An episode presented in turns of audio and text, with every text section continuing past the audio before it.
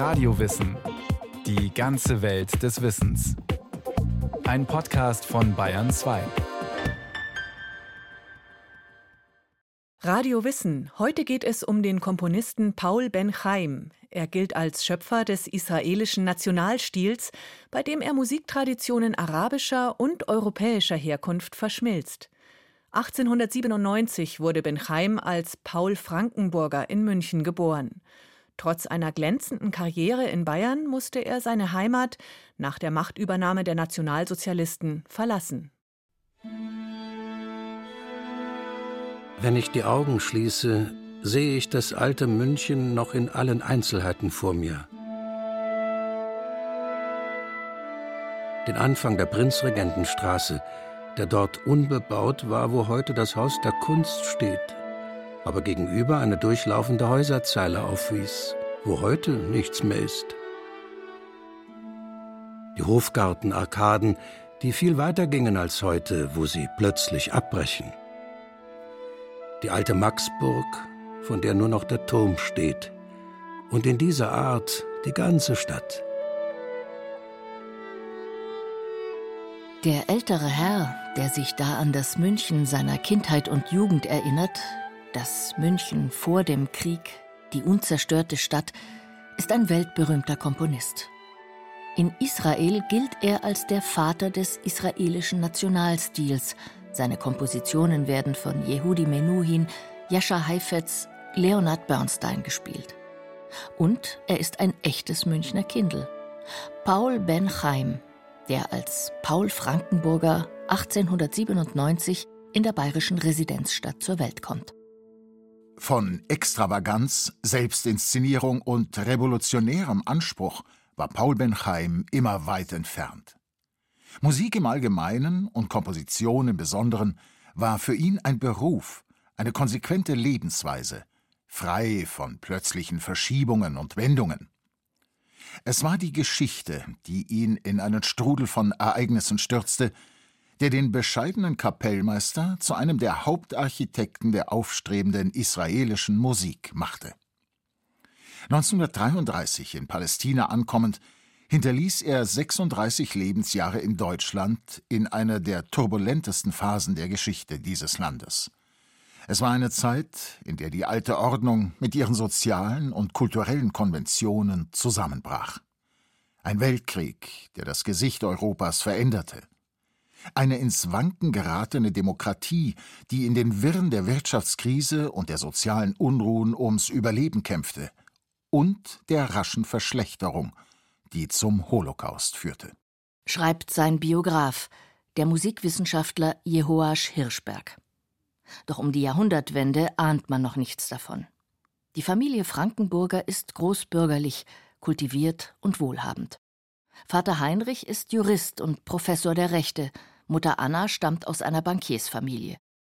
Mit vier Geschwistern wächst Paul behütet auf, im Herzen der Stadt am Maximiliansplatz, Während die Mutter an Glaubensdingen nicht sonderlich interessiert ist, gehört der Vater der liberalen jüdischen Gemeinde Münchens an.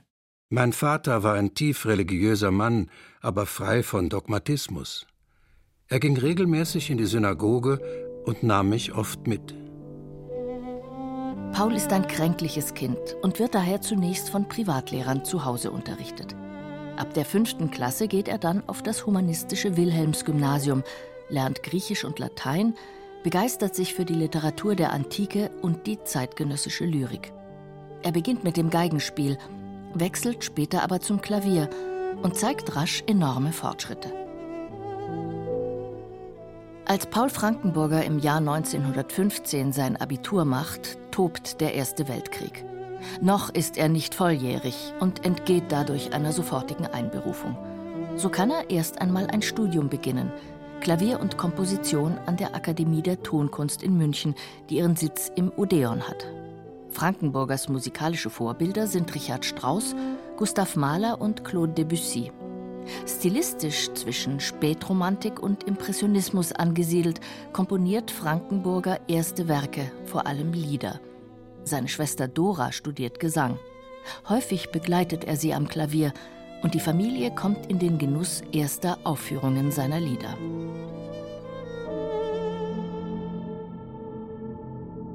Doch der Krieg holt die Familie ein. Der älteste Sohn Ernst fällt 1916 bei Verdun und wenige Wochen später wird Paul eingezogen.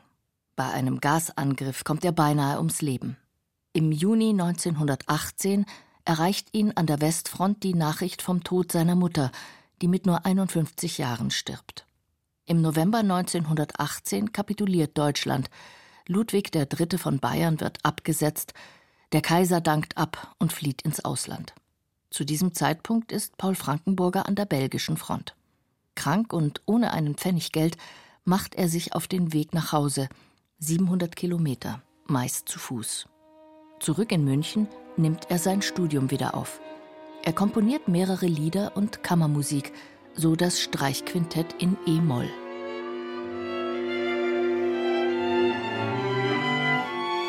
Im zweiten Satz des Streichquintetts zitiert Frankenburger ein Lied, das er einige Wochen zuvor noch als Soldat komponiert hatte. Die Vertonung des Gedichts Verse beim Erwachen von Christian Morgenstern. An dieser Verse kleinen Gliedern hängt noch der Tau der Nacht. Ich hab sie aus dem stummen Born, darin der Morgen seine Pferde tränkt, heraufgebracht. Sie fröstelt noch, als eben erst erwacht. Ihr Auge flackert noch, als ohne Sinn, denn den der fremden, dunklen Macht, die drunten in der Tiefe wohnt.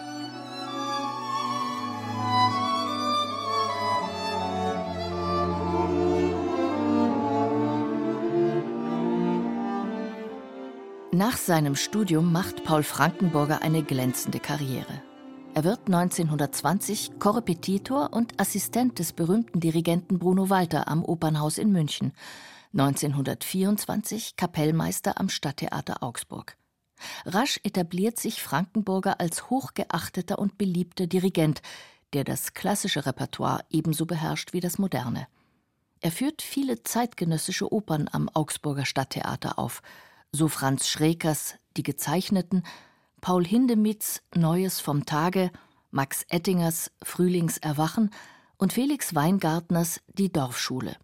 Werke der Avantgarde, die heute nur noch selten gespielt werden, zur Zeit ihrer Entstehung aber ein aufgeschlossenes Publikum finden.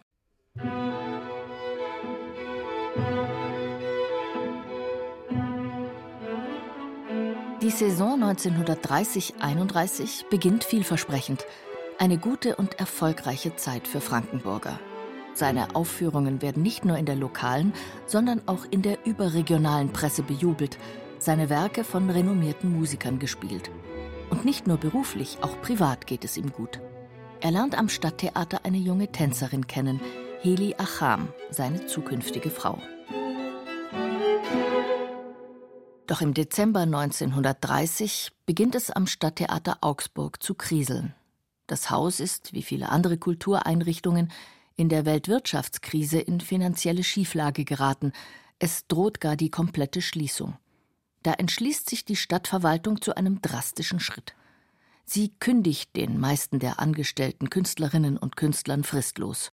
Auch Paul Frankenburger wird entlassen. Am 21. Juni 1931 gibt er seine letzte Vorstellung in Augsburg. Ein schwerer Schlag. Nach zehn Jahren des Erfolgs und der finanziellen Unabhängigkeit ist Frankenburger nun arbeitslos. Verzweifelt bemüht er sich um eine neue Stelle, als Dirigent, als Chorleiter, als Musiklehrer. Doch vergeblich.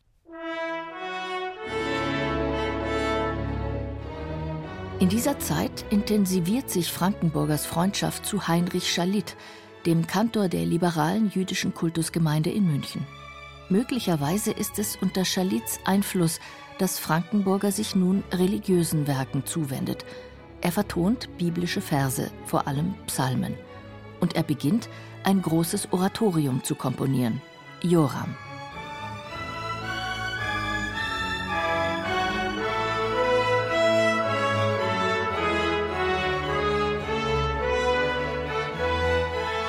Er wählt als Textvorlage das Buch Joram von Rudolf Borchardt, einem zeitgenössischen Dichter, der die Geschichte von Hiob aus dem Alten Testament variiert.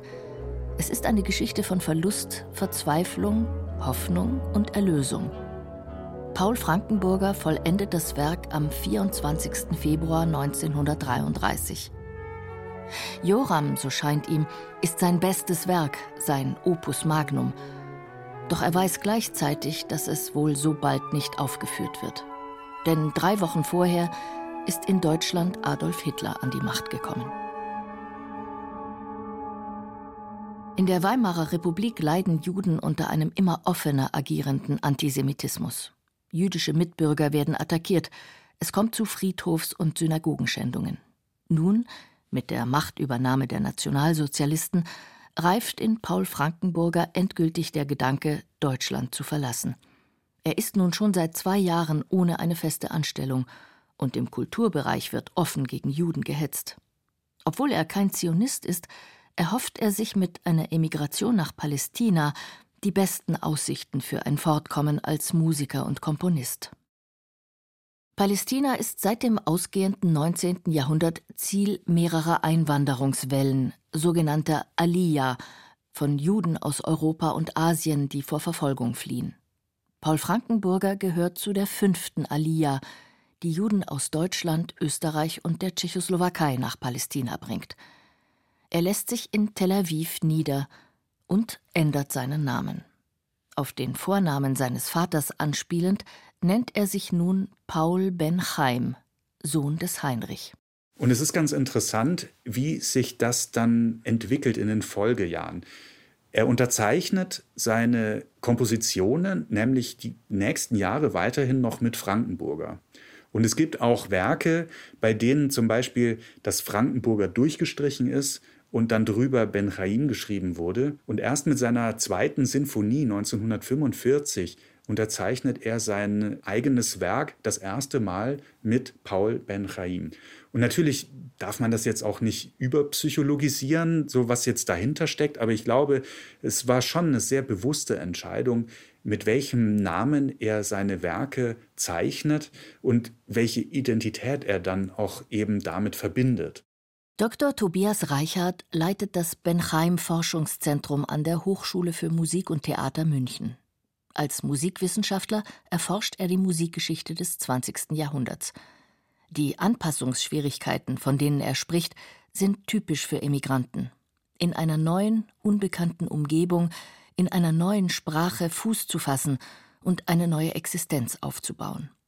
Doch im Gegensatz zu vielen anderen gelingt es Paul Benchaim innerhalb weniger Jahre, sich als Künstler in seiner ganzen Vielfalt zu etablieren, nicht nur als Komponist, auch als Dirigent und als Pianist, und zu einer der prägendsten Personen des noch jungen palästinensischen und später israelischen Musiklebens zu werden. Dr. Tobias Reichert Ich glaube, Ben Chaim war schon lange vor seiner Emigration ein Komponist, der es unglaublich gut verstand, sich von den ihn umgebenden Einflüssen bereichern zu lassen und diese Einflüsse in seine Werke zu integrieren.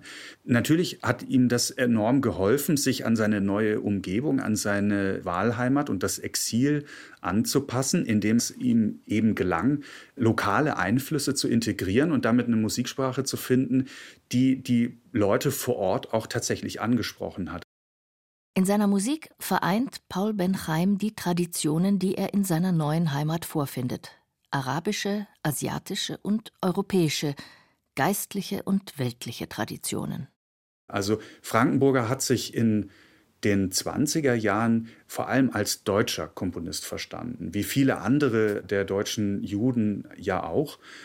Und dieses Interesse für jüdische Musik, das wird dann aber in seiner Zeit in Palästina und Israel natürlich enorm verstärkt.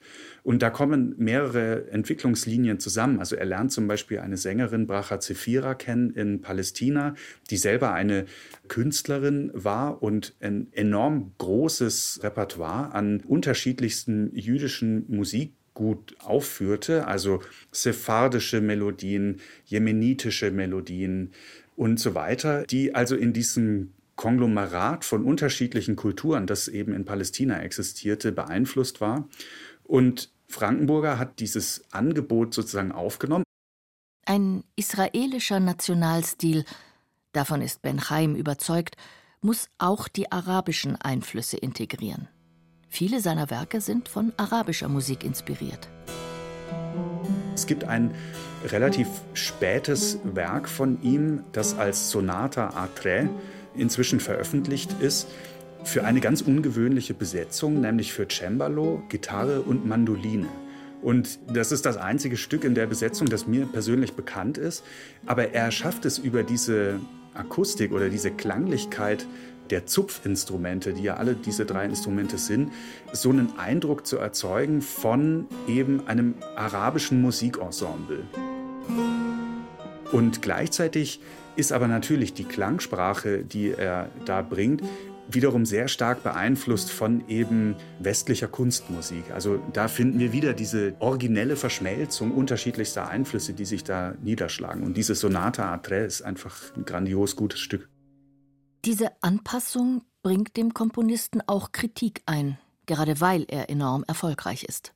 Natürlich ist er einer der wichtigsten israelischen Komponisten geworden und hat wahnsinnig viele Komponisten in Israel ausgebildet, ist vielleicht sogar einer der wichtigsten Väter der sogenannten israelischen Nationalstils. Er hat in Deutschland, in München an der Hochschule Komposition gelernt, ganz klassisch. Also die Kompositionswurzeln sind westeuropäisch. Er steht in direkte Nachfolge der westeuropäischen Romantik. Und das war auch immer so ein bisschen ein Konflikt in Israel. Es gab die osteuropäischen Komponisten und die westeuropäischen Komponisten. Und die intellektuelle Welt wollte einen neuen israelischen Nationalstil. Und er hat immer sehr gut aufgepasst, dass er unter diesem Druck auch nicht zerrieben wird. Und hat aber seine Wurzeln nie geleugnet. Der Musiker Valentin Holub ist Geschäftsführer der Bayerischen Kammerphilharmonie in Augsburg. Und für ihn war das eigentlich alles nicht wichtig. Er war Paul Benheim. Er war dieser Komponist. Er hat sich als eben das gesehen. Und ja, für uns ist es einfach wahnsinnig schöne und auch romantische, manchmal auch sehr wilde Musik, die sich nicht leicht irgendwo einordnen lässt. Und das erklärt es vielleicht auch, warum die Leute Schwierigkeiten haben. Sie können diese Musik nicht einordnen und dann ist es zu kompliziert, sich mit ihr vielleicht auseinanderzusetzen. Denn es ist überraschend, dass man Paul Benheim hierzulande kaum kennt.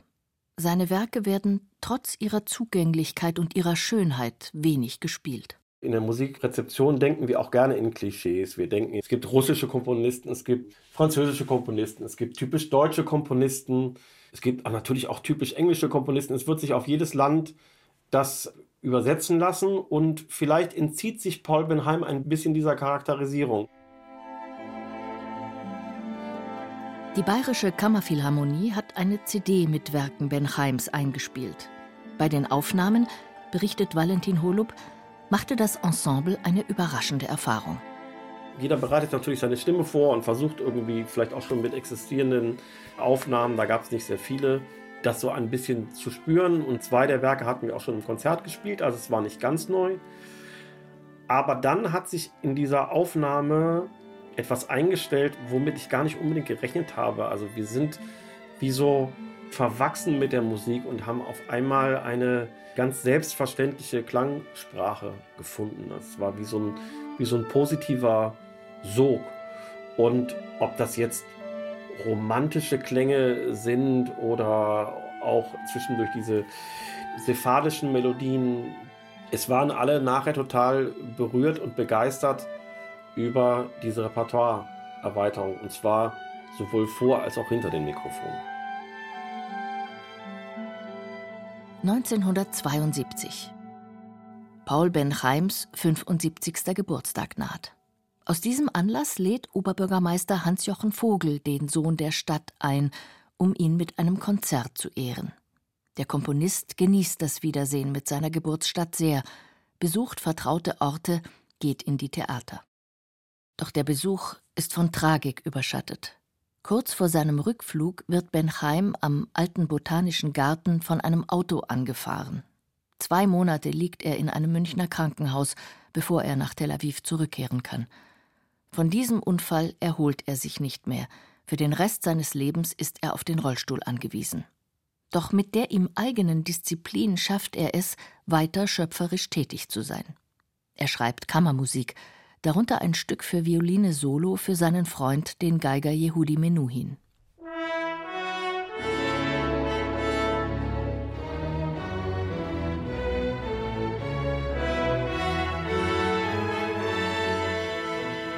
Im Jahr 1979 kam es dann in Jerusalem zu einer denkwürdigen Uraufführung. Das Oratorium Joram, vollendet kurz nach Hitlers Machtergreifung, wird uraufgeführt. Paul Benheim, krank und im Rollstuhl sitzend, lauscht seinem Opus Magnum, das er 45 Jahre zuvor geschrieben hat und das nun zum ersten Mal erklingt.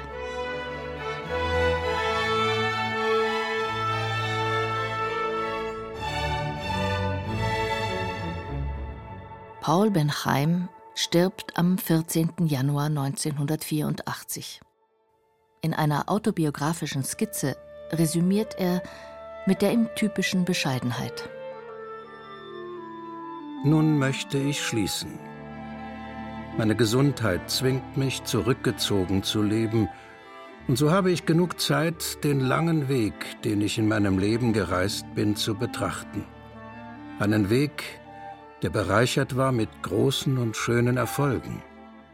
Auch an Enttäuschungen hat es nicht gemangelt, aber ich kann mit Sicherheit sagen, dass ich fleißig war und dass ich viel gelernt habe. Jedenfalls ist mir klar geworden, dass großes Talent unabdingbar ist. Aber ohne großen Fleiß und eisernen Willen kann man gar nichts erreichen.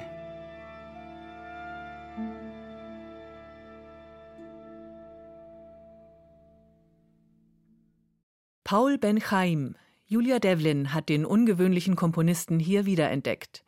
Vielleicht interessieren Sie sich auch für den österreichischen Komponisten und Oscar-Preisträger Erich Wolfgang Korngold. Der ging in die USA, um Filmmusik zu komponieren, und wegen seiner jüdischen Herkunft konnte er nach 1938 nicht mehr zurück nach Österreich. Mehr von ihm im Podcast Center von Radio Wissen. Und wenn Sie noch mehr Geschichtsthemen hören wollen, empfehlen wir den Podcast alles Geschichte. Alle Links finden Sie in den Show Notes.